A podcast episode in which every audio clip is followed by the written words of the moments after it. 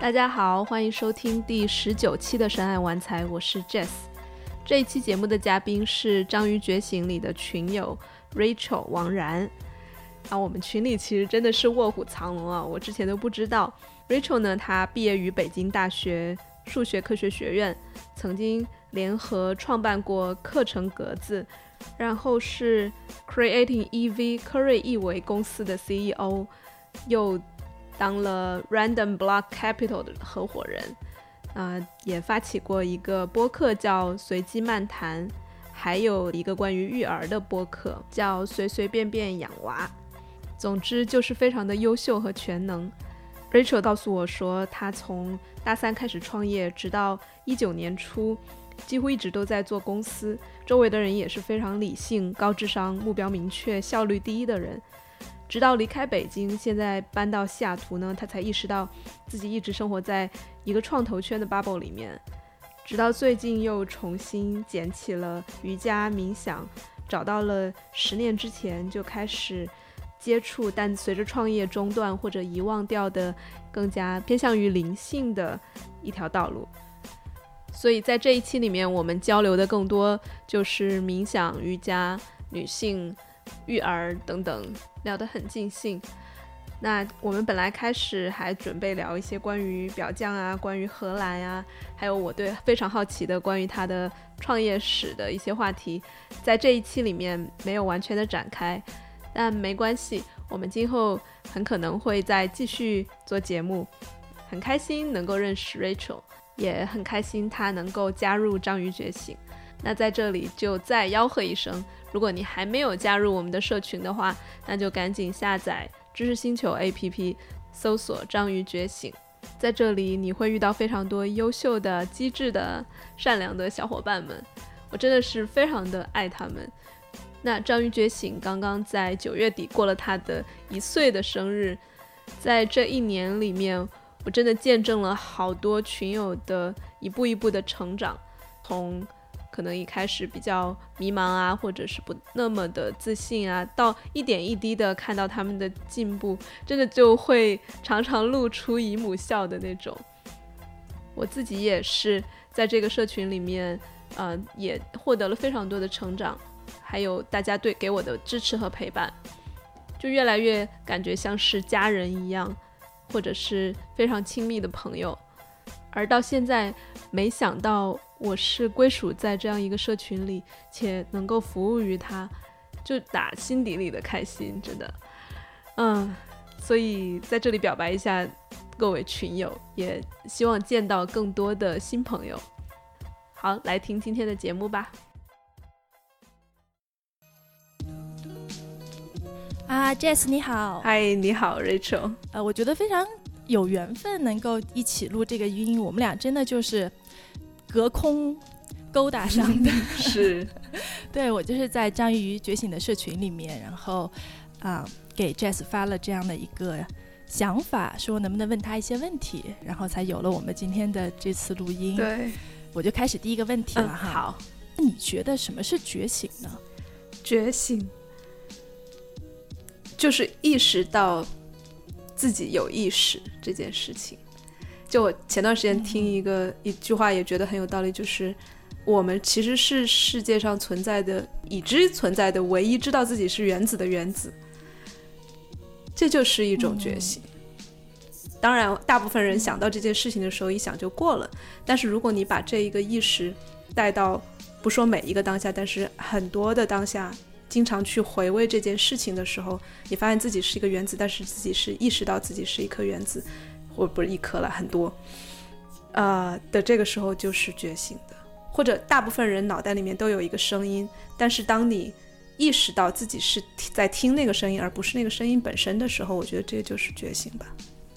嗯哼，嗯，然后你觉得它是不是能分几个阶段呢？或者是说，你觉得你自己现在在哪个阶段？我自己在一个。越来越少做事，多就是少 doing 多 being 的状态，这个是我很享受的一个状态。嗯，我觉得可能如果真的要分阶段的话，可能之前一开始了解到这些事情的时候，更多都想，哎，我应该怎么做？我应该呃应该怎么怎么样，或者是我要怎么样去寻找我的那条道路，更多的是在做，更多在找。然后现在更多的就是啊，放下这些所有的，等他，就更多的是等，更多的是一个被动接受，听起来就非常的、非常的放任的那种状态。但是其实他是反而需要更大的臣臣服的。Jess，你也分享说，其实你是有困惑的，嗯，但是在这些困惑的时候，你可能先去先去看了心理学的书，对，然后从什么时候开始，你觉得说，在除此之外，可能有其他的东西？具体什么时候好像有点想不起来的，但是我现在回想起来，因为你就算是去看心理学书，就算是去咨询，比如说他对于这种所谓的障碍的。嗯，大概都是你要去做什么事情，你要去 follow 这个 step，然后你要，比如说，尤其是认知行为疗法 CBT 嘛，你就做做这个做那个，就一直也是在自己很辛苦的做很多事情。我我不记得是什么时候了，但是我现在如果还有类似的想法的时候，我不会那么的 push 自己，说我马上要做什么来停止这种自我贬低、自我攻击，而是直接想到会有另外一层是。我是被接住的，我是被爱着的，不管那个，我我只用被，就 I'm loved 但。至于他是上帝也好，自然也好，宇宙也好，你管他叫高我，叫神，叫 whatever，有那么一个东西在，我觉得是那种兜底的感觉，至少对于我来说，不亚于我去学了各种各样的所谓的应对方式。嗯，你能体会到这种。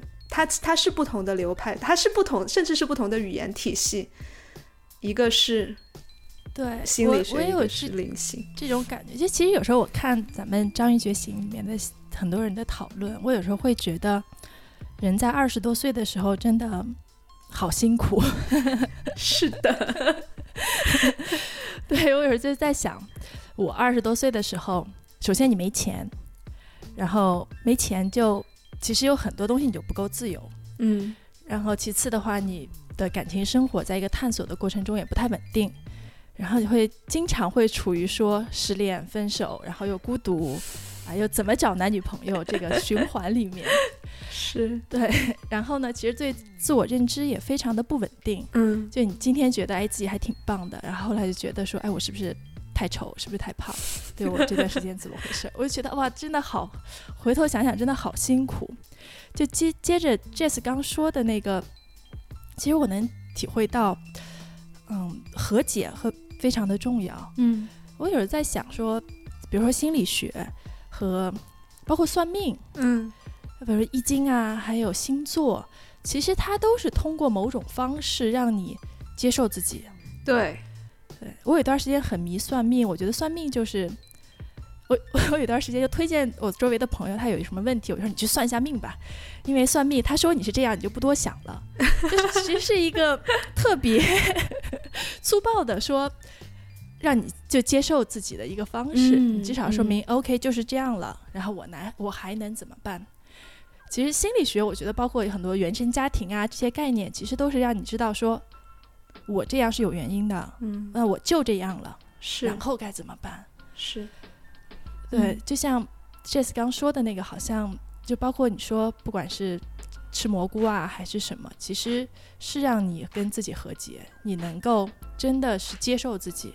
对，而且我很喜欢你这个角度，就是不管是算命还是心理学，不管是科学还是所谓的迷信，最终有点殊途同归的意思，就是让你。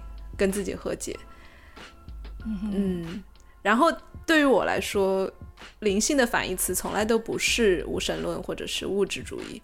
我觉得灵性和科学是可以并存的。然后灵性的反义词是自我中心，就是只看得到自我，看不到更大的集体或者是社群或者是自然或者是宇宙，就看不到这些，只看得到自我。这个才是灵性的反义词。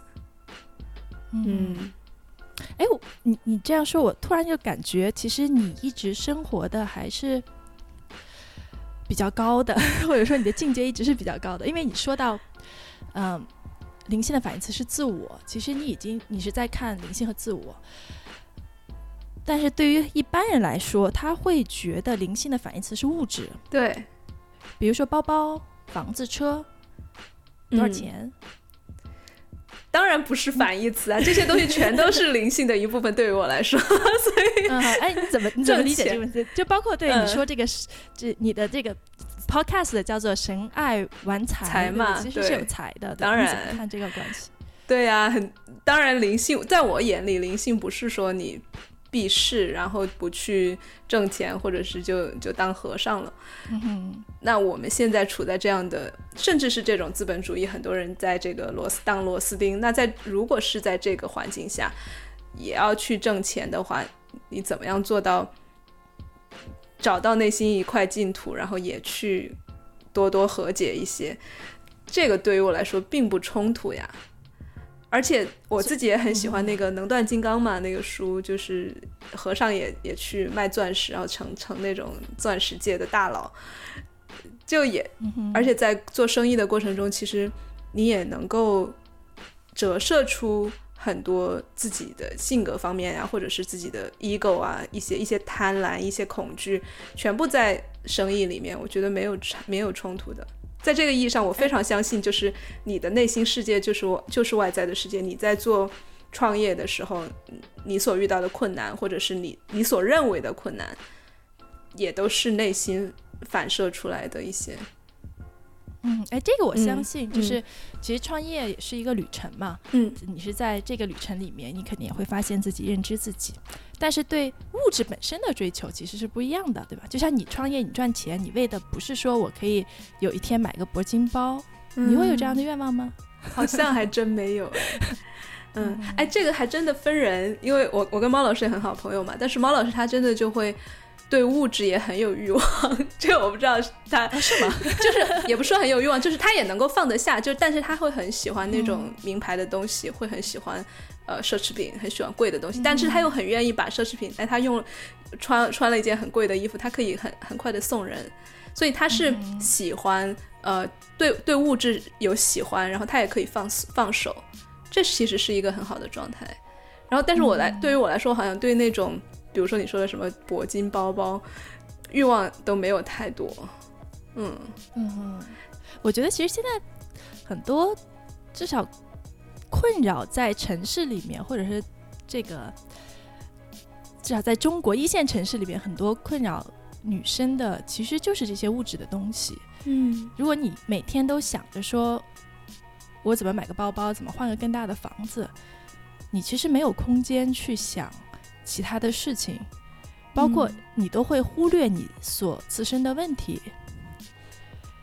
我为什么这么说呢？因为其实我之前一直在北京创业，我是今年才搬到啊西雅图这边。我发现换了环境以后，整个的状态都在变化。我现在关注很多问题，都是我在北京的时候不关注的。当然，包括灵性呐，还包括说一些什么女性问题呀。嗯，我在北京的时候，我有时候别人跟我谈这些问题，我都会觉得。干嘛你这么闲呐？对吧？就是你赚到钱了吗？对，因为我觉得北京大家的那个状态都是，我想要努力改变我的生活状态，嗯，都是这种感觉。其实很多人他也有房子住，他想换更好的房子；他有车，他想换更好的车。嗯，就是总会有一个想改变的状态。但是我在至少美国西北角这个地方，我会觉得。也有很也有很多人很想做事情，他想帮助人，但是他的出发点不是说改变自己的生活状态，嗯，他会觉得我的生活 OK，我不管我创业也好，还是我做什么事情也好，我我希望我能保持我现在的状态，所以大家会说什么 work life balance，嗯。嗯，所以我有时候觉得，不是你怎么看这个问题？其实你你是不是在荷兰已经生活很多年了？八年了，现在八年多了。嗯，那边是个什么状态？你和比美国还懒，肯定懒。我觉得也是。去前几个月，我跟高中同学聚会，我一个是我自己在荷兰，然后一个在美国的同学，一个在国内呃体制内的同学，我们三个人就完全是。也呈现出不非常不一样的面貌。就美国那个就是冲冲冲竞争，然后表现要要出风头，要争取各种争取进取。然 后我就懒到不行，然 后那也不是懒，就更多的是逍遥吧。我觉得我比较逍遥一点，然后体制内的就会比较圆滑一点，然后看事情会呃稍微更就是那种有点像一个军师在下象棋那种，还看历史、看未来各种 看人际关系，就发现我们思考同一件事情的方式就很非常不一样。对，嗯，但我我现在反倒觉得。因为每个人带不同的滤镜嘛，就比如说那些在在在北京工作，就像你说的人，他可能看看我，他带着如果带着钱的滤镜，或者是带着一个，呃，你非常一天必须要工作很多小时才有价值的滤镜，那他当然觉得我很有问题。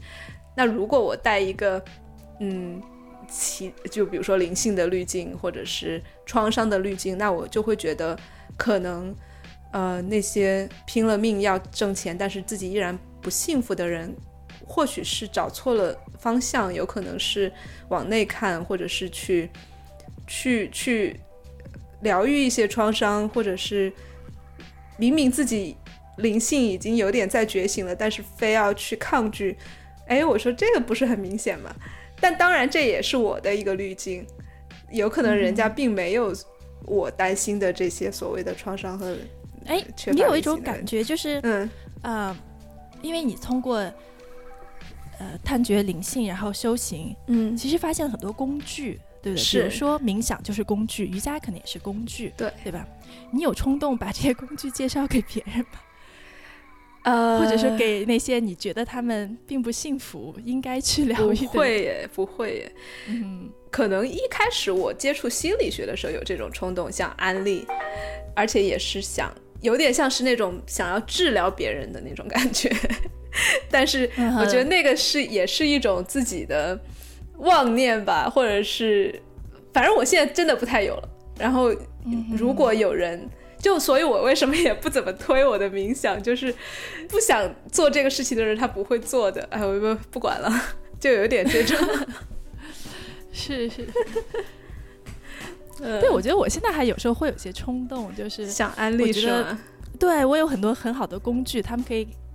至少让你活得更开心吧。但是，对，但我我每次有冲动给别人安利的时候，我都会 hold 一下。我会，因为其实我从来都不是特别喜欢那种好为人师的人，或者觉得，特别是一些刚看了几天心理学就老跟你帮你去套原生家庭，我就觉得你干嘛？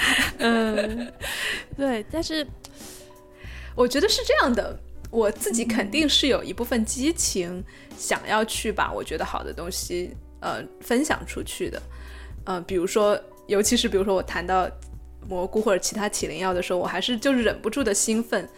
但是与此同时，当我在给别人介绍的时候，我会反复的问自己，我说这个时候介绍真的是为了他，还是为了我自己？是为了我自己的那份兴奋，为了我的那个激情，还是说我真的有听他在？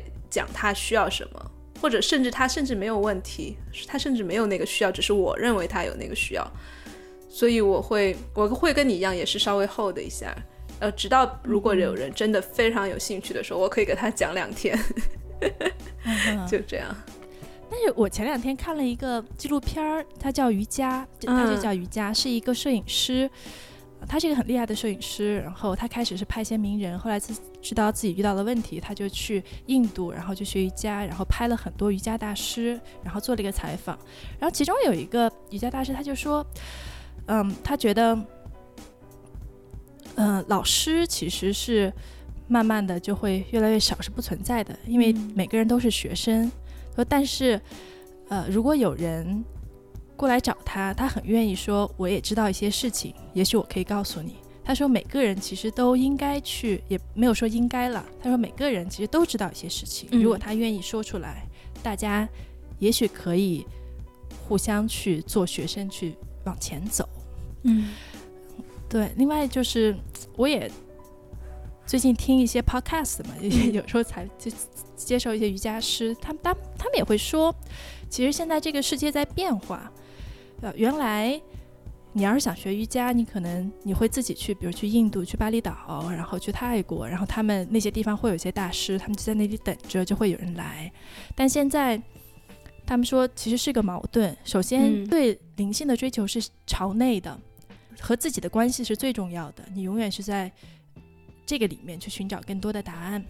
但是，因为现在社交网络的 Instagram、Facebook，、嗯然后包括呃微信、微博，又给你了一个要求，你需要把你知道的告诉大家，你需要去做宣传。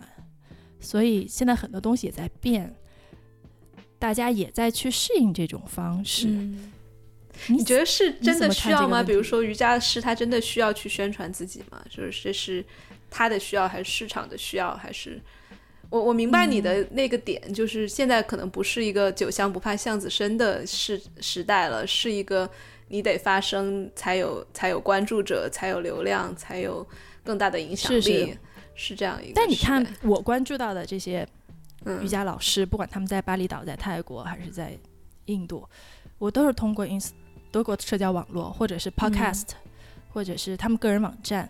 嗯嗯哼，他们并不是说他们会天天做直播，然后几万人 一起看，对，只是说他们会把自己的一些想法，包括视频，然后放在呃社交媒体上，然后让很多人去知道他们。我觉得这是个渠道吧。互联网是工具，它它本身没有善恶嘛，没有。你你如果，尤其是现在的很多老师，他确实是有智慧想要传播的。然后，如果他利用互联网，有一些，甚至包括 marketing 这件事情，其实也是修行的一部分。其实它是很落地的，就你要去宣传，你要去建立一个呃，在国外，比如说更多的是什么 Facebook 呀、呃 Instagram，然后也做邮件组什么的，不管是你什么渠道吧，你去学商业的那一套，去去做 marketing，本身其实也可以是修行的一部分呀。所以，嗯我其实也有关注一些呃讲啊、比如说一一些灵性导师或者是一些什么呃瑜伽老师，他们也会对我觉得你的问题可能是好像是逃不掉这样一个商业的框框的，嗯哼嗯，但我觉得我觉得得本身不你的太是一个问题。对，我觉得你的嗯这个想法很，就这个思路很好，就是所有事情其实都是修行的一部分，你都，可以用另一个态度，比如说用更察觉的态度去做这件事情。嗯，对我觉得，所以你自己是会有抗拒吗？你这样问的话，嗯，对我我我我觉得我还没有到给能给别人布道的一个状态，我我倒没有什么抗拒啦，但是，对，而且我我觉得我可能也不会变成一个就是帮助别人通往灵性道路的人，因为我本身来说，我觉得我不是一个以帮助别人获得成就感和乐趣的人。嗯。嗯，其实我是非常怎么讲，在我过去的经历来看，我是非常目标导向和非常功利的一个人。对，然后可能对内的一个探索和追求，只是停留在自己的这个层面吧。其实我真的有想过，因为现在也有些时间，所以我真想过说，能不能做一些关于女性问题的、嗯呃内容，然后也许可以就是帮助到一些人，或者是辐射到一些人，但是我也没有没有想好。哎，我因为我发现我我在你的那个知乎上也看到一些帖子，就你在传播一些关于瑜伽的，就没有那么就还是比较深一些的文化吧，瑜伽的一些理念之类的，所以你不认为自己是在帮别人，然后也觉得这种事情没有那么大的成就感吗？嗯，我写这些其实主要是为，主要是因为还是有一些想表达的欲望，对、嗯我想写一些东西在那里，但是究竟有多少人看，呃，我不是特别的在意，嗯因为其实跟你刚说的有点像，我现在很多的并不是说，就很多我录 podcast 的，很多人问说。你录 podcast 的目的是什么？我有很多创业的朋友，他每次来做完课以后，就我觉得是习惯，我以前也这样，就会帮你出主意，你知道吗？就是哎，你的目的是什么？那你想让更多人听的话，你应该走更多的平台，那你应该找一些什么热点话题，大家会给你分。我就会想说，其实我没有什么目的，我就录一期，然后录完了就就结束了。我我希望说，我觉得这些对话蛮有意思的，我希望说他能留下来。然后至于之后，我也不知道。我是希望说能给自己一个，我把这段时间叫 gap year，但我实话实说，我不知道该不多久。对我也许一直就，可能不会一直了，那也许是一年，也许是三五年，我觉得都是有可能的。嗯，但是就我不知道，我现在开始不给我做的每一件事情都给一个目标和意义。我原来是非常。我是崇尚那个什么高效能人士的七个习惯，知道吧？就是以终为始的那种。对对对对对对，啊对，就是 你做什么事情，你必须先想好目标，然后你再开始。对，哎，那我公司也是嘛，对。我很好奇，就是你从一个那么目标导向的人，现在甚至愿意 gap 一到三五年，呃，是现在是几乎没怎么。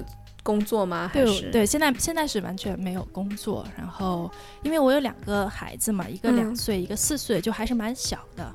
当然，我把他们也都送去幼儿园了，就我觉得我还是需要一些自己的时间。对，啊，但是，呃，因为在这里也没有老人，没有阿姨帮忙，就除了他们上幼儿园的时间，基本上就是我自己去带他们，跟他们玩，去照顾他们。大概说白了，就是主要工作就是照顾孩子。哎，那所以你。变到这种状态之后，更多的是有点心慌，因为不习惯那种没目标、没没压力的生活，还是说，哎，现在蛮享受的。我一开始真的慌，嗯，就是 我是今年二月份来的嘛，然后就有一天看微信，发现没有人找我，我觉得这是这这原来是不可能的事情，就每天都是几十个群，然后几百条微信未读这种的，突然有一天发现说没有人找我了。然后就还是蛮慌的，然后包括说刚来的时候，我还经常去跟在北京的朋友啊，包括在西雅图的朋友去聊天，说，哎，我们能不能做点什么呀？看有什么有什么机会呀，对吧？就是到处张罗。哎，一直到可能来这有四个月之后吧，也是可能我开始练瑜伽，我就突然觉得说，哎，多好啊！就是你不用上班，不用想钱的事情。然后有一些自己的时间，你可以自己去练瑜伽，然后去看一些非常神棍的东西。你原来会觉得说浪费时间的东西，我突然觉得这是一个特别特别大的幸运。嗯，然后我现在其实还蛮享受的。嗯，对，哎，那我发现我们两个其实这样说话会不会有一点？因为我们都是身在国外。然后可能站着说话不腰疼。对，国内或许有朋友就说啊，好像是一种不可能的状态一样，或者是很难达到。你你会怎么看？我觉得会有，就当每次我想写一些女性话题的文章，去告诉大家你要独立啊，或者是要什么的时候，我都会有这种感觉，就是嗯，我有什么能力，或者我有什么资格去教别人怎么生活？嗯嗯，因为。我真的觉得我自己是超级幸运的，我我有一对特别 perfect 的父母，我没有任何原生家庭的问题，嗯，他们就是从小对我特别信任什么的，然后我我一路的学业也很顺，我考了全国最好的大学，我而而且我是保送的，哇，然后之后一路创业也拿融资，也风光过，也曾经身价几个亿，哇，曾经好，但我 我我我也做。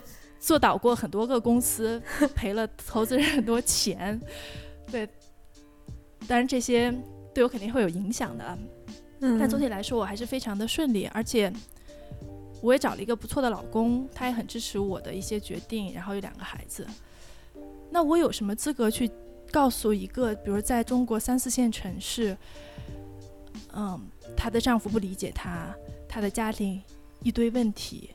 我怎么告诉他说你要独立，嗯，你要 看更大的世界，嗯，我有什么资格跟人说这个话？我我每次在想写一些这种文章的时候，或者做一些这样内容的话，我都有这种感这样的感受，嗯嗯。但是，哎，这个感受本身会让你产生就是创作的阻碍吗？就是说啊，那我干脆就就有点说，你本来有话在喉咙里面，但你又把它咽下去了。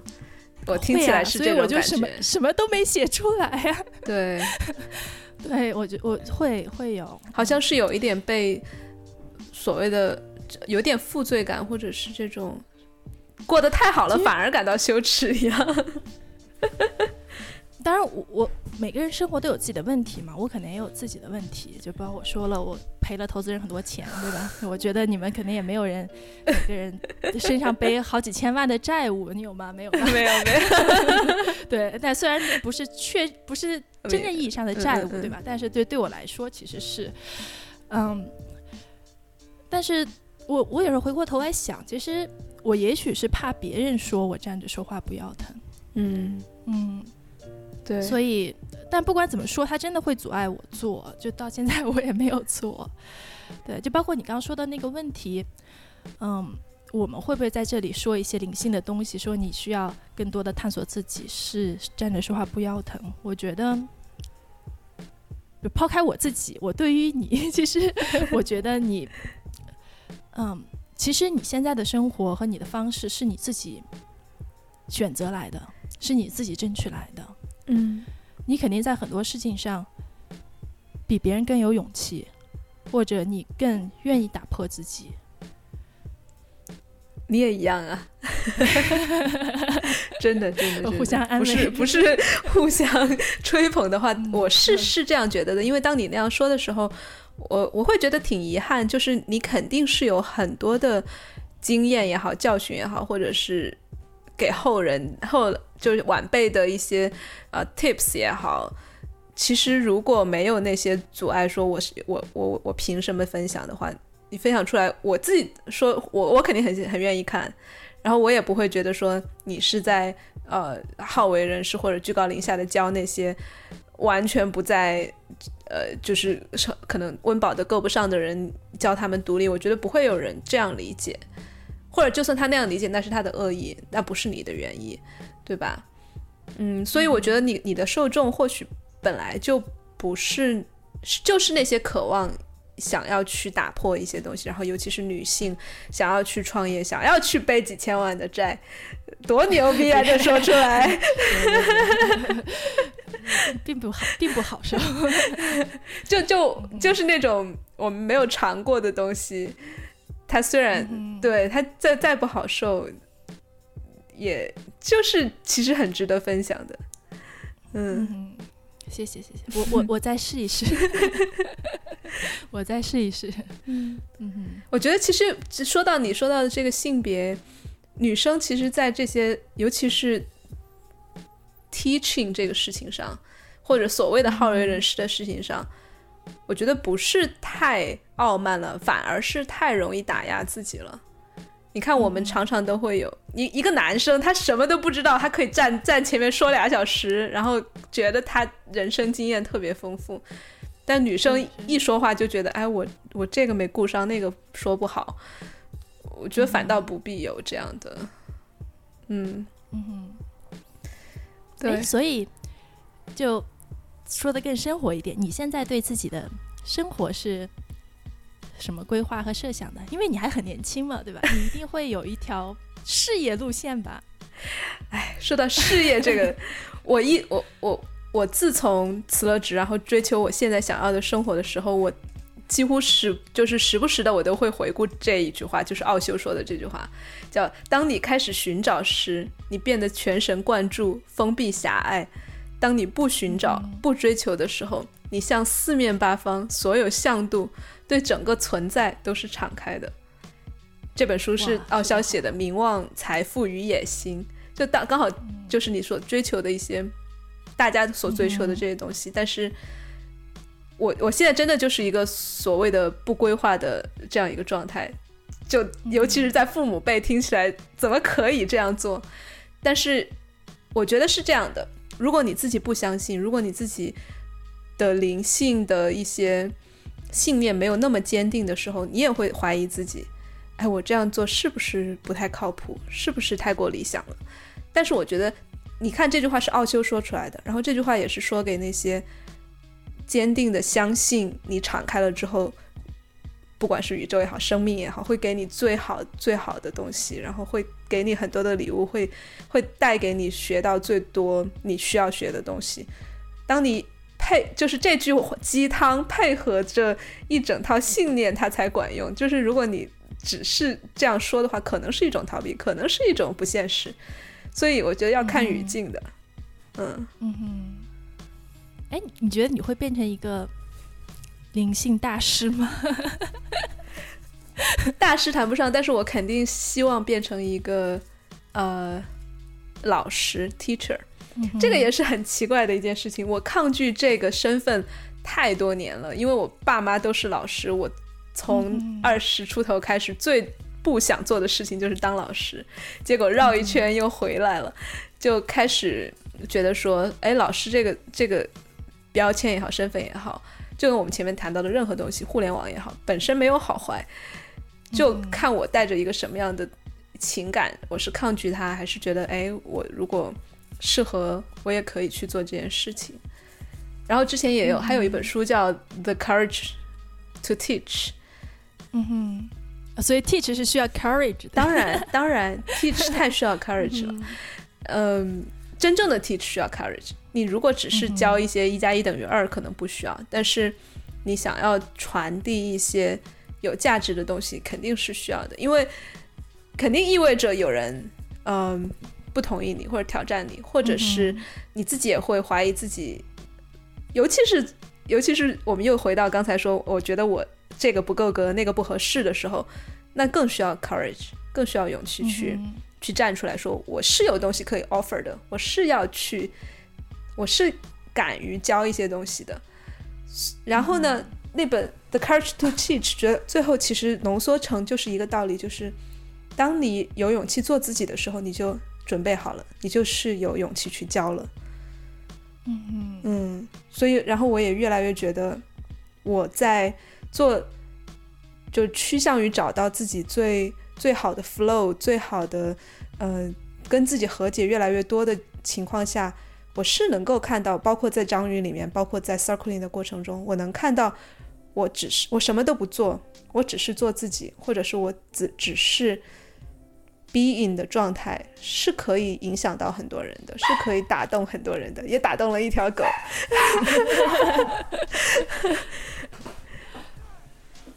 他不知道发现了什么。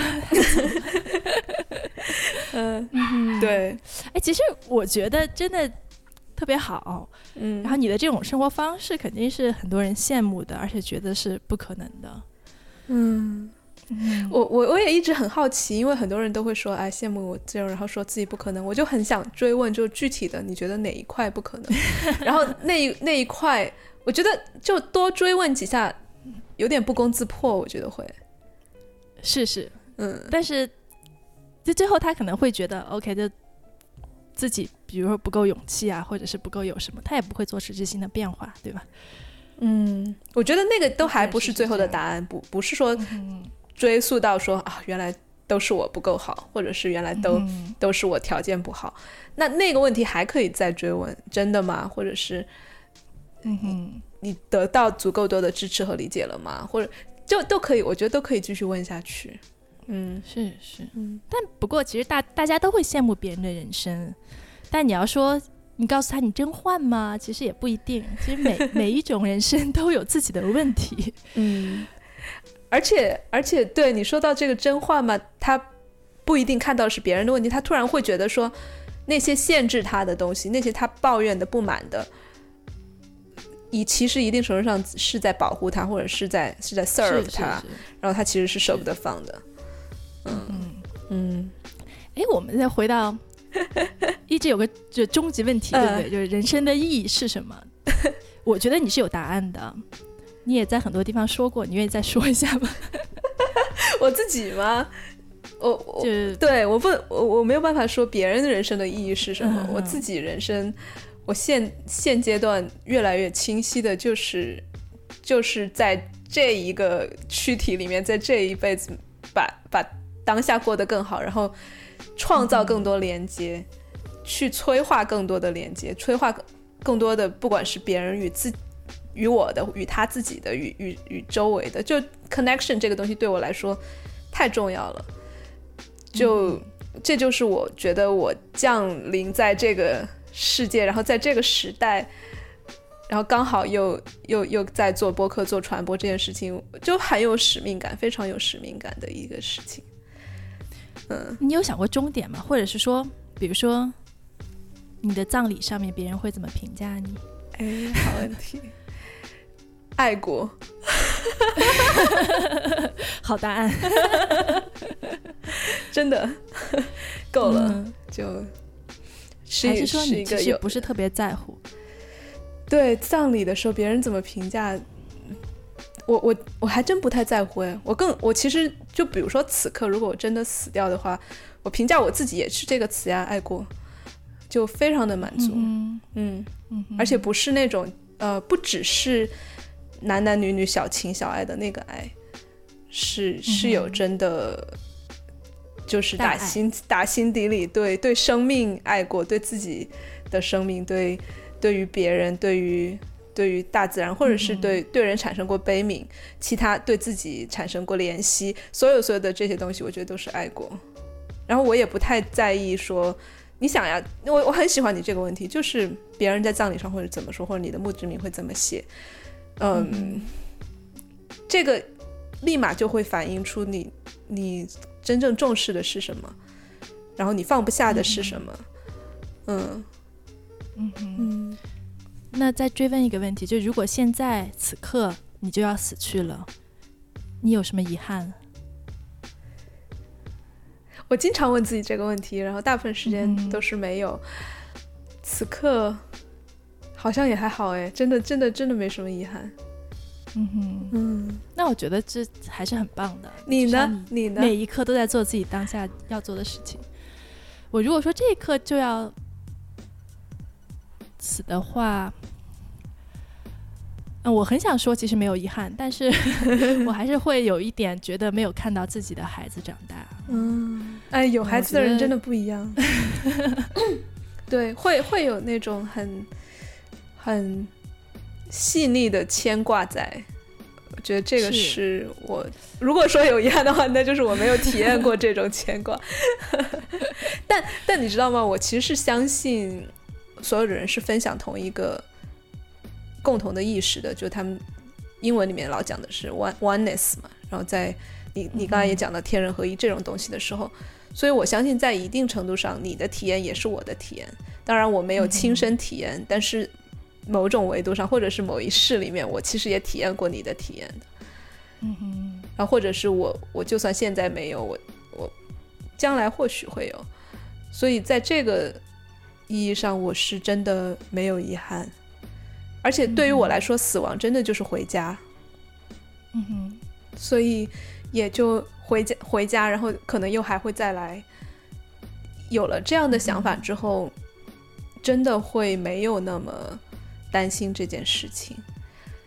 是是，但但正是因为这样，我有时候也会感觉到有一些，嗯、其实这样说有时候会是不是创造连接，是会是会创造距离的。因为比如说，如果有人不信这些东西的话，不信轮回，坚定的无神论者，当你讲到这些对你来说是安慰的东西，对他来说可能是 bullshit。嗯然后可能对他来说是冷漠，他对也会会觉得，嗯对，有可能对，能。我能体会到这个，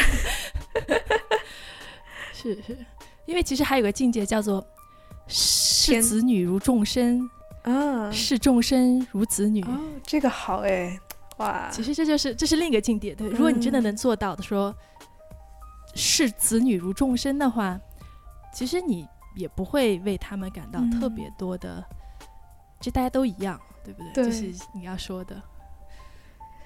哇，这个但但但我觉得实践起来，这也是为什么我非常相信父母一定是是一个修行的途径。嗯哼，身为父母，绝对是一个，而且是一个一条难很难的路。像我们这种暂时没有当父母的，其实还还在还在小儿科里面，就在幼儿园摸爬滚打呢。然后当你真正做了父母之后，我是相信那绝对是另一个 level 的修行。嗯，没有，我觉得你肯定会是一个非常好的母亲。不见得，不见得。对，因为你的状态很好，很平和。其实我觉得做父母最难的就还是做好自己。是我一直非常相信这个。我不知道你有没有看那个《父母的觉醒》那本书，就《The Conscious Parent》。嗯哼，我觉得是我，我是看了那本书之后彻底改观。为什么会看会看关于 育儿的书，就也是因为自己不想要很长一段时间不想要生孩子，然后但是呢又想要去了解当父母的人到底是当父母是到底是一种什么体验，而且带着一个问号，就是当父母真的只有没有别的可能性了吗？然后如果一个一个觉醒的父母或者开悟的父母到底是一个什么样子？我就会去找类似的书，然后就发现这这一本《父母的觉醒》，看完了之后，我瞬间就会觉得说，我再也不抗拒当当父母这件事情了，然后甚至会向往它，因为它是一个一个修行路上的感觉，像是 next level 一样。我觉得如果哪天我真的要选这一条路来修行的话，那我也会很激动的，甚至是很有满心期待的去走这条路。嗯，他其实里面就讲到说，其实没有没有别的深刻的道理，就是你所有以为孩子的问题都全是你自己的问题，是。然后你所担心的孩子，比如说不成功或者是学不好，那是你的焦虑。嗯哼。然后你带孩子其实是要把，相当于是进入到当下，就因为。尤其是婴儿，他是没有时间观念的。你是要放弃掉自己对时间的观念，去步入他的那一个无时间的状态。你舍不舍得放下他？所所有的这一切，全都是修行。嗯嗯哼，是是。其实我我我不是我有很神棍的一面嘛。然后我的两个孩子其实 都是都是剖腹产，然后。当然，并不是我主动选择的哈，就是因为必须那么做。但是，所以我都找那个算命的算了时辰，然后我有时候就会告诉自己，他们俩都命很好，不用担心。哎，你会是用什么算命啊？特别好奇。嗯，我我有两个很好的朋友，他们都是所谓的大师，就是都是全职算命的那种。他们都是用的是，就是呃，还是用易经的那一套。他们衍生出来的那个算法叫紫薇啊，对紫薇啊，对，呃，又是用紫薇算的，基本上就是这样。星座，我我还有一个特别好的星座的也比较专业的朋友，但是我没有找他算过星盘，但我觉得差不多，真的。哎呀，我现在我现在突然有一个特别好奇的问题，就是是不是有有钱人都喜欢算命啊？或者说，你觉得这个里面有没有什么关系？就是包括包括你在。你跟商商界打交道嘛，或者是那种，嗯，其实大家一般会去算命这个东西，肯定还是会有一些，第一是有一些期待，嗯，第二是这个期待不可控，我觉得肯定会有这样的。对算命的结果吗？你是说？呃，不是，就是对算为什么想去算命，然后为什么会去信这个东西？我觉得对，就刚说的是一个是你你对某些事情有期待，另外是这个期待不可控，还有另外就是你会发现说。自己非常的渺小，嗯嗯，还有一种更大的力量。当然，当你没有时间，或者是也没有能力去探索自己去探索这个力量的时候，你就会想去借助一些其他的人。那算命其实是一个，至少在中国吧，我觉得比较容易实现的一种方式。嗯，其实算命大师挺多的，就特别是就我认识的那个算命的朋友，他基本上给。很多创业者、企业家都算过命，嗯，对，就其实你会发现，大家还挺有时候会去寻找这种方式。当然，有些人算完了以后，他可能也不信，嗯嗯。但是，对，也许是你说的，就所谓有钱人吧，他真的是有很多东西他不可控，特别是很多人的钱不知道是哪里来的。其实这个世界上。就是很多人都曾经非常富有过，嗯嗯，因为财富真的和运气有很大的关系，但是保持一直富有是非常难的一件事情，嗯嗯，你会发现有很多人有钱了以后就很快的就造了，然后人生变得更惨了，或者是被骗了，或者是对，其实这种事情还挺多的，嗯，所以你要是。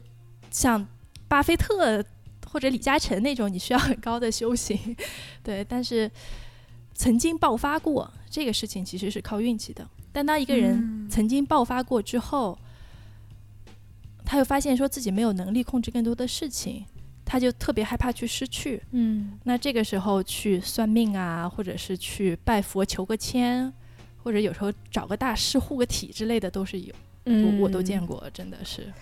所以听起来特别像是在这种不确定的、随机的大海里面找到一个东西抓一抓，然后其实就像你刚刚说的，人遇到问题了以后，总会去想说做什么，对不对？嗯这是第一反应嘛。嗯 嗯，就他就会去找一些这些事情去去去挣扎一些，不也不能说挣扎吧，不一定那么惨哈、然后就去再找个依托，找个支撑，嗯而且很多时候这些是有用的，嗯因为我一开始也说了嘛，对吧我觉得算命有用的，因为至少让你接受了自己，而且很多时候还让你在未来有个希望，对吧？嗯他告诉你，你今年流年不利。明年开始是十年大运，那你你就期待一下呗。哎，那遇到反的怎么办？就是说你今年不错，明年十年之后你就要走下坡路了，一般比较少，你知道吗？不会这样这是什么下下签？不是你你抽到了多 多晦气啊！没有，就是对对于算命这个，我还研究过，就是其实算命它有它的职业道德，嗯他一般不会去说一些能够自我实现的事情。嗯就比如说，你要你要跟一个人说你明年能要得癌症，这种事情是肯定不能说的，嗯，嗯，因为大家都知道说就是自我实现这个事情是非常可怕的。啊这样，对，嗯如果他真信的话，他说不定就真得了，对吧？嗯那癌症有点嗯夸张了，比如说你明年要破产，啊、或者是说，呃，你的家庭会出现很大的问题，嗯然后你就会一直自我强化，自我强化。所以一般算命的人，或者是和命理相关的这些职业，他是有一些所谓的职业道德的，哇，他大部分不会说这种很有可能自我实现的东西。嗯嗯，然后还有一点就是，其实从呃易经的角度上的话，它其实就是那几个参数嘛，说五行啊啊八卦啊什么的，它整个排列下来大概就五百万种命格吧。嗯但其实人是很多的嘛，但就这五百五百万种命格来说，其实没有特别绝对的好和不好，都是嗯、某某一些命格某一些方面好，某一些方面不好，但是在整个的社会环境下面，他会就有一个，比如说在这个当现在环境下面，大家会觉得当官儿可能好，嗯有钱可能好，对不对？但是，就我那个算命的朋友，他就老跟我说，他说，你看毛泽东对吧？他的命格就是六亲相克，他的所有亲人都死了。嗯但是你说他命好不好？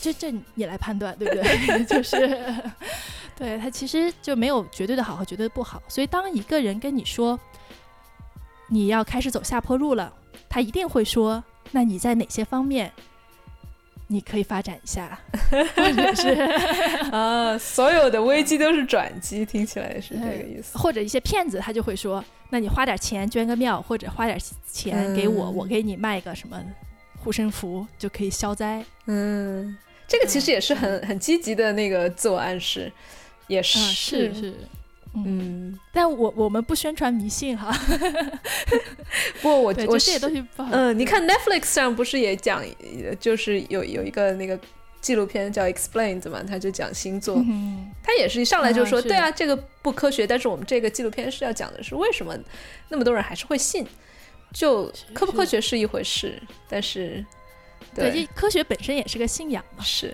是，哎，对，说到科学，我其实一直有一个感觉，我觉得你你一直讲很多事情的时候，都尽量把它往科学的方向去转去放，对不对？你是出于什么考虑呢？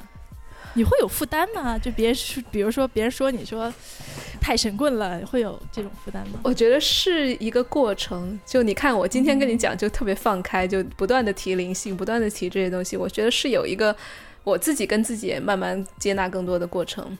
在那之前，嗯我觉得是一个，因为我是受过高等教育的人，然后又是要要要博士论文的话，你要更注注重证据，要有实证研究，所有的这些，所以还是一个科学背景出身的人，同时也知道科学嗯肯定是一个强势话语，也是一个嗯，目前来说你可以 可以证实、可以可以去证伪的东西，嗯，所以会有讲科学的话会感觉安全一点，然后也会觉得。嗯被评判的可能性要小一点。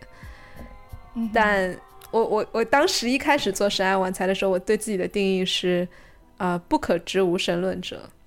我现在我觉得我慢慢移向、移向了不可知有神论者。就我我可能还是不可知论者，不可知论就你因为没有证据你不知道，但是我倾向于相信是有。然后甚至是从不可知可能慢慢会移向可知，因为那些所我现在能够理解那些所谓的可知论者，就是他们的知不是一个外界证据的知，而是一种叫 William James 说的那个知物性，就是 noetic quality，就是他们的知是内在非常非常深刻的相信的那种知，不管是通过嗯嗯神秘体验也好，不管是通过一些醍醐灌顶的启发经历也好，深深的相信了这一点，然后不需要任何外界存在，然后没有人可以动摇它的那种知。所以我自己会有经历过一些类似的深知，然后再也不动摇的那种经历。有的是在麒麟药里里面，有的是在梦境里面，有的是在生活点点滴滴的你去确信它的过程里面。所以我觉得有在变化我。嗯哼，感觉你在神棍的道路上越走越远了。对，也是一个和解的过程，真的。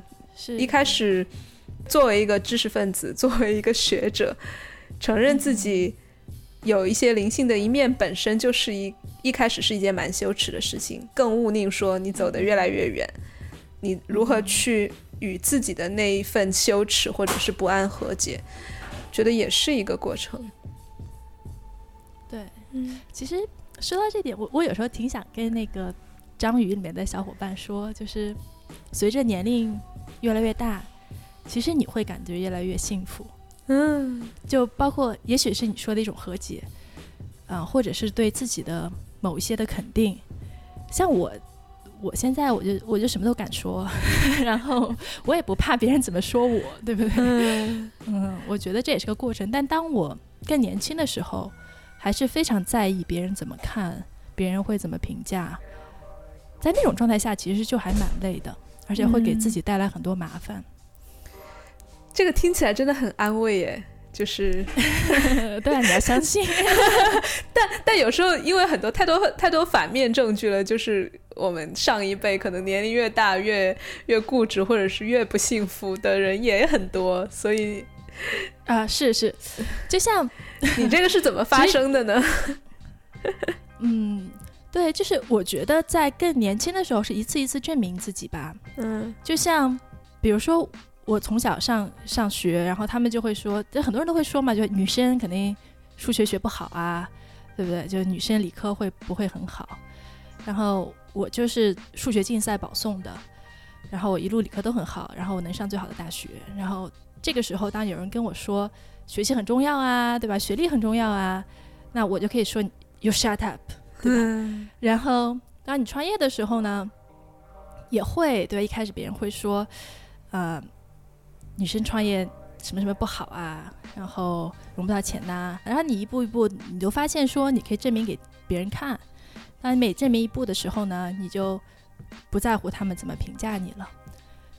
我觉得这是在我发现所谓灵性这个之前的一个过程，就是你证明给别人看，然后你就不用在乎他们了。但是后来你会发现说，其实唯一重要的只有你自己。如果你能真的接受自己，别人真的说什么，就不是说你告诉自己别人说什么不重要，而是你听到别人说，不管是对你好还是不好，你都不会让他影响你对自己的价值判断。嗯而且对于一些说你不好的人，呃我也不知道，我现在可能也听不到别人说我不好。我就突然想想，好像没有什么人说我不好，或者真的是可能我听不到，或者是他们就啊，其实也有啦，就我做播客节目，很多人会会在下面留言，对吧？就肯定会有很多人骂，但是我也不会觉得说那是对我的不好，嗯因为我觉得那是一种，就就会有人这样啊，对吧？我不会觉得他是特别针对我。嗯我觉得每个每个做这个对外做节目、做内容的人，肯定都有人骂吧？当然，当然，嗯，哇，我我听到你说一开始说，嗯，那别人觉得你不行，我就要去努力去证明。我也有这样的阶段，然后我觉得其实这个阶段是，还是我回头看来也还是有点太拼了，就是那种因为你拼的是为了为了一句别人的认可，或者是就是 prove people wrong。但是我还是挺感谢过去自己的。当然，当然，我也感谢我的拼，只是说就是阶段不一样了。现在其实也是有一点站着说话不腰疼，就是回到说，呃，拼完了之后才有不拼的一些一些胆量和资本。嗯，所以对年年轻人或或许年轻的时候拼一拼也是 OK。但我觉得就是如果说从自己的历程来看的话，就慢慢变成说。从 prove people wrong 到 prove people right 的过程了。嗯，我现在慢慢越来越享受这种。哎，好，你说的对。那我来看一下你这个，你这个，尤其是跟我观点很很相冲的人。哎，我来看一下。那既然我们两个形成了一个 polarity，形成了一个对立，那一定是有我们都要学习的东地方，我们要去往中间靠。那一个中间点是我们刚好各自都要。都可以去转化的地方，所以我我现在听到一些跟我第一反应特别不一样的一些观点的时候，我会想到，哎，我怎么样去去融合它？哎，说到这，我突然想到一个问题，就是你对对错是怎么判断的？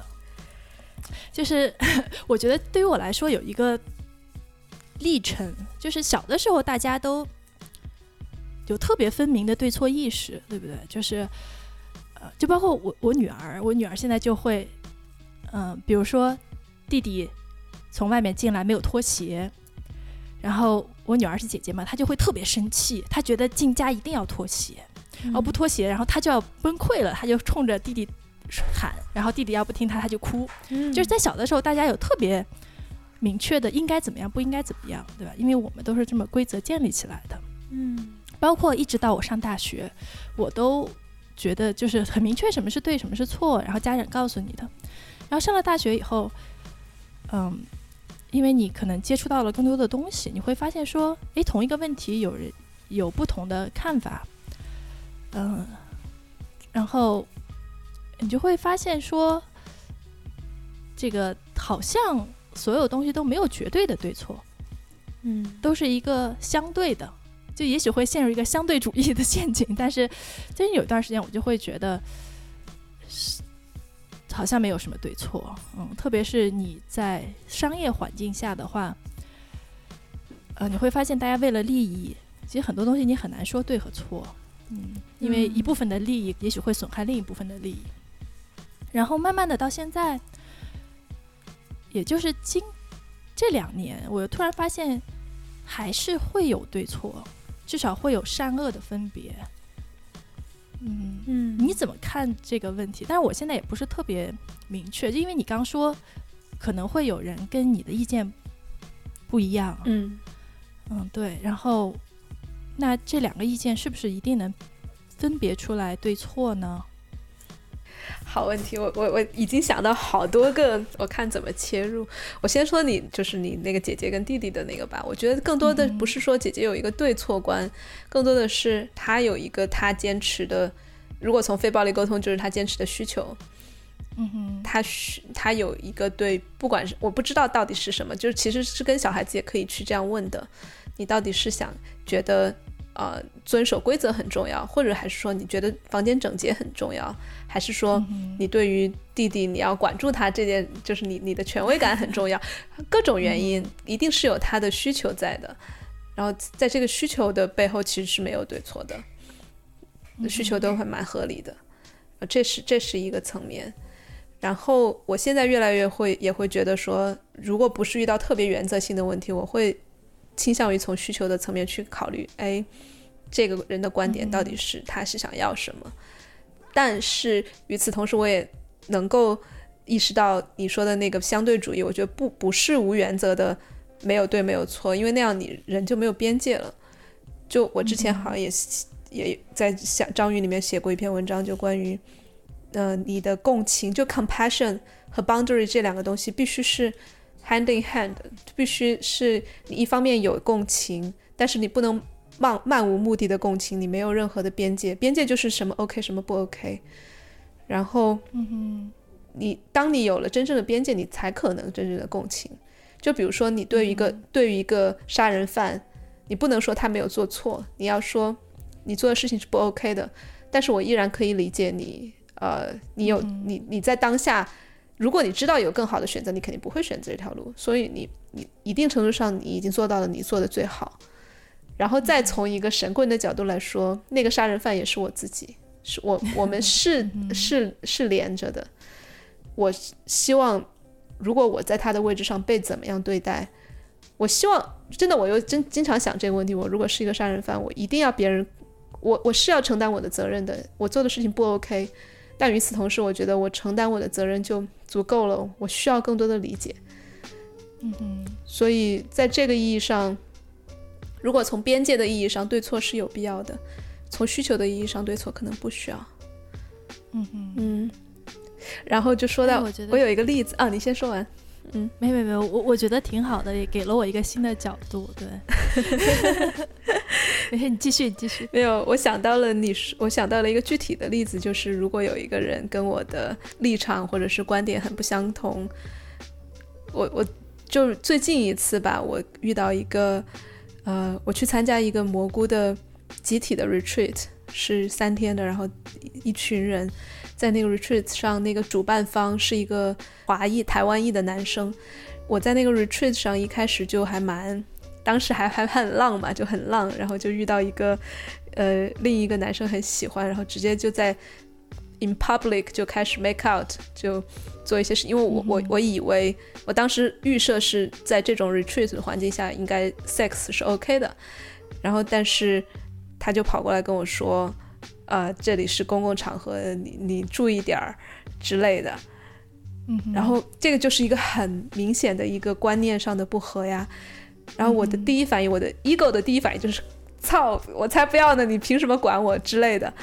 你有什么资格来来说？而且而而且我我就很多争辩了，就心想，况且你没有告诉我，呃，这是一个这个这个场合下你不能怎么样，要怎么样？呃，反正就是有很多的不满。然后他当然也有很多理直气壮的地方，就说你这样做，啊，首先别人也不知道舒不舒服，然后啊，你呃就怎么样了，反正大各自都有他的理由。但是我当时我就想到了这一点，我就说，既然我们两个在这么这么大的两端，那一定是有中间点的，一定是有我们如果都各自往中间点迈一步的话，我们会整合非常多不同的视角。也就是在那一次 retreat 里面，我其实认识到了我自己就很长一段时间以来所谓就是那种浪和所谓的 carefree 那种开放，我对性确实是没有什么太大的禁忌，但是或许我需要的不是更多的解放，而是更多的边界了，而是更多的把我的性性能量往回收，或者是把它变成其他的嗯什么东西。所以，但就在那一个 retreat 里面，我意识到了，对于我来说，我的议题再也不是 open 了，我不是 open，我是要 close 了。然后刚好就是他在，如果我把它当我的一个 mirror，它不是我的外面，它是我的内部的一个声音的话，那就是他过来提醒我说，你是要慢慢开始 close 了，你不要再那么浪了，你不要再在，因为你是在现在的阶段是需要慢慢建立边界的。所以对我来说，就是我我听了他的。那一个声音，我我往边中间走了一步。那与此同时呢，他后来他跟我讲，他长期以来是，嗯，走那个佛教传统的，对自己的性欲非常的压抑。他后来有跟我坦诚说，我我在公共场合跟人 make out，对他来说是很嫉妒的一件事情。然后他其实很长一段时间不能够安放自己的性欲。然后所以他当我看到我的时候，对他来说也是一个。一个放下的机会，一个重新去整合我这一个一级的的东西。如果如果要那么一点点，对他来说其实也是一件好事情。所以那个 retreat 其实是一个 micro dosing retreat。我觉得现在回想起来是有一点隐喻在里面的，就是我我我我把他的那一集 micro dose 一点点，对我来说是有有好处的。他反之也一样，他他也可以慢慢的更加敞开，对他的欲望没有那么羞耻。我我慢慢关闭一点，走向内心。嗯，刚好是一个非常，我觉得是很美丽的一个一次一次相撞。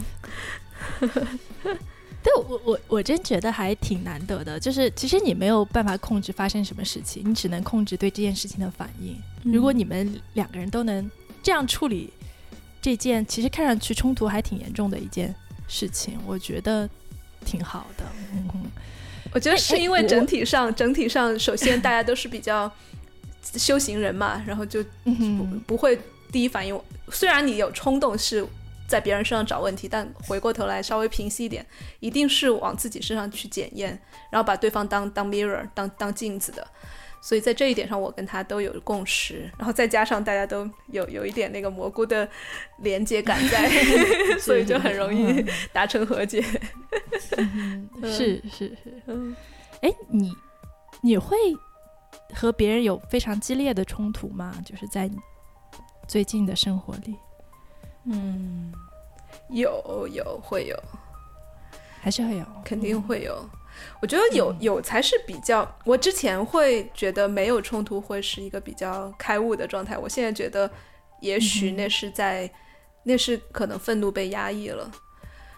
嗯，当然我我所说的最激烈也不过就是。就是冲着叫骂骂一下砸砸一下盘子之类的，我我最近做的比较激烈的事情是这样，就不会到说伤人呀那种程度。但是那是我那是是最大的愤愤怒的表现了。但是我想想到，相比之下，可能一一两年前，我是几乎不会有跟人有这种冲突的。然后那个时候，我会非常满意自己的沟通的能力，因为我可以化解冲突。但是后来我突然意识到，我好像只能在嗯，有一个框框，有一个安全的所谓的非暴力沟通，或者是其他的框框里面，我才能够稍稍的表达一下我被审查后的愤怒。比如说，我在非暴力沟通里面，我会非常心平气和的跟一个人说，我现在很生气，因为什么什么样，呃，因为因为听到你说的话，我感到怎么样，就是要套各种语法，才然后把它给平息一点点，才能表达。我后来意识到。那不是真正的愤怒，那是那是审查了很多层的愤怒，所以我现在更加会觉得说，好，日常生活中跟人有冲突，至少证明我没有我的愤怒愤怒没有被压抑。我觉得冲突不害怕不可怕，而且我非常有信心说冲突完了之后可以跟人能够和解，甚至是像我刚才说的各走一步又又走到中间去。嗯嗯哼。所以，当你比如说冲人吼去摔盘子的时候，你是真的很生气，然后让是这种我我想说的是，说是这种气愤气愤的情绪，让你的肢体做出了这种动作，还是说你觉得你应该表现出来生气？呃，一部分是冲动，然后另一部分是意识到自己很冲动，然后想过这个事情严重性好像没有那么。那么大，然后又又有点想有一个观察者在说啊，我现在确实很生气，我纵容自己这样做吧，就有点这种，嗯，也不是，但是没有太多说我通过做这个事情来操纵对方，说让对方意识到这个事情很严重，好像没有这一这层，更多的是表达吧，表达愤怒，嗯，但我觉得还蛮有意思 啊，你呢？你会有吗？对。我觉得这个就跟我对我们家小孩儿有点像，就是我们我女儿学学钢琴吧，有时候就会特别生气，然后但是那个生气呢，好像又不足以说我一定要冲她怎么样，但是我觉得我需要冲她吼一吼，要不然她就更放肆了，然后我就会装着很生气，然后冲她吼，我觉得还蛮像的，就是有时候你也觉得说。也许你需要 表达出来，但是其实，在你表达这个过程中，你已经意识到了这个情绪。嗯嗯，我我是觉得现在的愤怒，嗯，更多的就没有太多的审查，然后我也不会担心它会变成说哪天我我我控制不住了要去杀人啊，要怎么样的？我觉得不会到那个那个。我觉得一般，当你到那个程度的时候，一定是压抑太久了，或者是。有太多不满了，嗯，我觉得有一点是说，当你做完这些冲动的所谓冲动的举动以后，你是不是后悔？嗯，对，就当你完全意识不到自己的情绪的时候，你通常会说：“哦，我当时为什么要这样？我应该克制一下自己，我要是更冷静就好了。”哦，我没有哎，我当时摔完了之后，我就默默的就开始去扫扫地，然后就 当时还是跟我对，就是 那个之前一起住的那个 partner，然后我我就还直接跟他说：“我不不行了，不行了，太生气了，我要砸一下盘子。”然后 对，就是其实你是有意识的在发泄，对吧？嗯就是其实这不是冲动，我觉得啊。maybe 对，嗯关键还是就是说，嗯，然后呢，就是然后是怎么样？嗯我就包括就是从更宏观的角度来说，我们经常发现社会里面发生了一些冲突啊，一些一些一些那种不公的事情，然后大家很生气很生气。但是我觉得更重要的是，然后呢，你你是要不管是群体之间和解也好，还是你跟自己呃理解了自己的愤怒，然后不跟选择不跟对方和解，然后不放也好，你不能一直停留在那个愤怒里面。嗯哼。哎，你你呢？你的感情生活怎么样？我觉得我还挺幸运的吧，就是我老公是创业的时候认识的嘛，然后我们嗯一直在一起。当然，肯定也有，呃，怎么说呢？就是我我有我还是看到有时候看章鱼群里小朋友的讨论，就是我觉得男生他肯定会有他的一些问题，比如说我老公就非常喜欢打游戏，嗯然后呃也不是那么喜欢做家务，没有人喜欢做家务，对不对？但我觉得在我我觉得这都不是什么问题啊，在我看来他是非常好的丈夫，然后他是非常非常好的爸爸，嗯，他非常喜欢孩子们，喜欢和孩子玩儿。我们俩在共同进步这件事情上，创业的时候其实是非常呃互相支持的。他也是创业，他做自己的公司，嗯，其实一直在共同成长的一个过程中。但是其实他，因为他现在还很忙嘛，他没有办法满足我，比如说在灵性上面的交流的欲望。嗯嗯，就比如说我跟他说一些事情，他会觉得你神经病吧，或者会，啊，当然他没有这么说了，他会觉得说好奇怪呀，想多了。对，但是他不会阻止我，就包括我去做那个 Holotropic，嗯然后他陪我去，他也去了，他也我就还挺意外的，对 对对，然后，然后他还分享，他之后他还分享，他就说，嗯，我觉得能够有机会离开我每天工作，然后在这里有三个小时，什么事情都不想，我觉得也挺好的。然后，我就其实我蛮感激他的，嗯。包括嗯现在，嗯，能够比如说我能够 gap，然后其实也是因为他能够给我给大家这样的一个条件嘛，其实嗯我是挺感激的，所以我对自己的说法就是，How dare I ask for more？啊 就是 就其实就包括生活啊，包括这个嗯关系状态，我觉得我我其实是挺满足的。嗯但是包括刚说，包括灵性部分的交流的需要需要啊什么的，有些事情可能真的是自己的事情。嗯，而且灵性这个部分，我觉得你看咱们就能聊得特别嗨，然后你肯定也有很多灵性的是朋友，不必没也不是必须在老公身上实现。嗯其实我觉得有两句鸡汤话，其实都还蛮有道理的。嗯一个是说时间可以解决一切问题，一个是说一切都是最好的安排。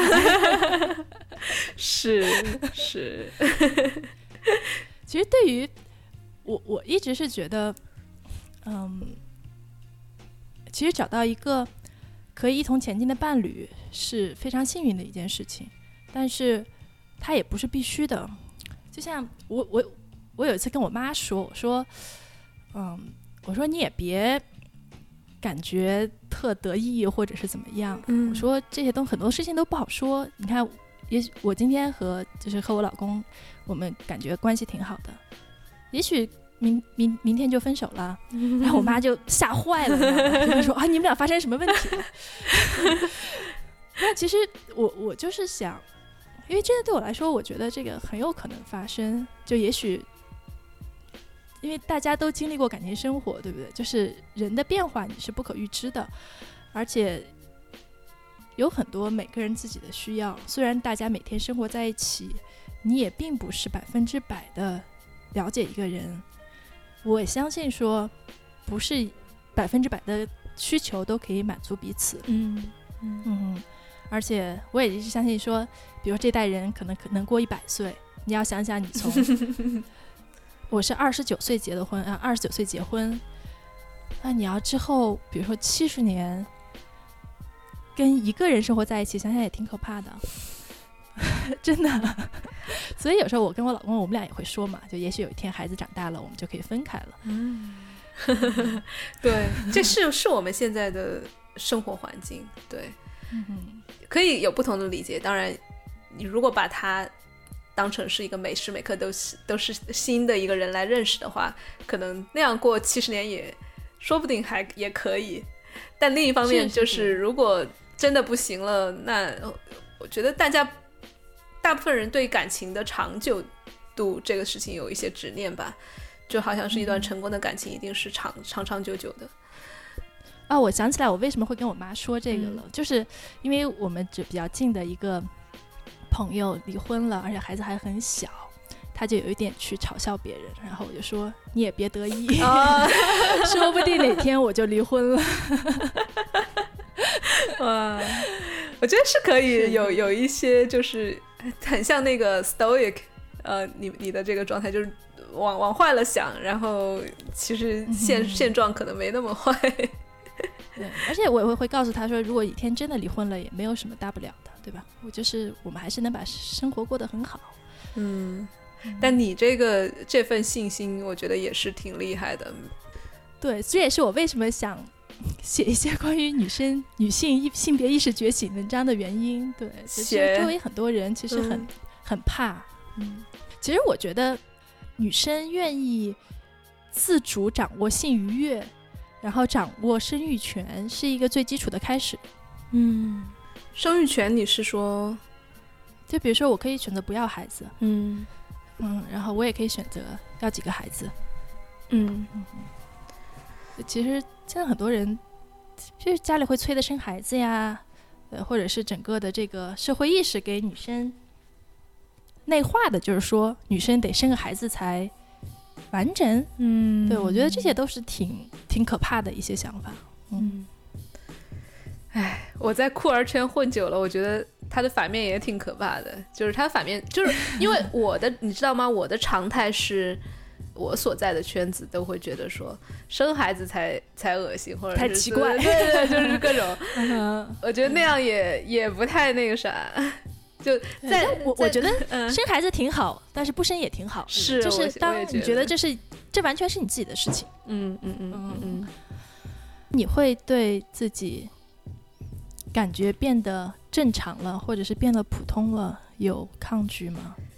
一开始有啊，有嗯对于自己对所谓的变正常了，觉得特别可耻。但后来觉得这个羞耻不就恰恰是因为参照系不一样嘛？因为我之前参照的是一个特别特别酷意、特别非主流的生活。那当我放下对那个，其实那个变成了常态，然后但是那个本来也不是我的常态，所以回到，反正现在现在没有太多压力了，就我越来越接受，就包括我刚才给你讲的这一段，说，哎，我明明在实践一种非常呃非常独特的关系形态。那个是我曾经觉得很骄傲的一件事情，但是我现在心越来越能够看到自己心里也有想要所谓的正常的那一部分的声音，我之前可能很多年是打压住的，或者是、嗯是忽略的。那我现在可以去接受我有这一个想要正常的一面，嗯嗯对我来说是一件很舒服的事情。嗯嗯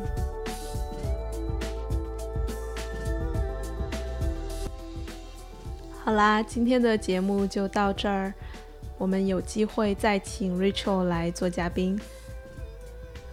最后再次提醒大家关注“神爱玩财”的微信公众号，以及在里面回复邮件订阅啊、我们的邮件推送，因为我会希望尽量慢慢减少对微信公众号的依赖，这样子也可以让我自己推送的内容更少的有审查和自我审查。那啊，最后还是希望大家多多评论、反馈、转发，然后推荐《深爱玩财》给你身边的朋友们。好，我们下次再见。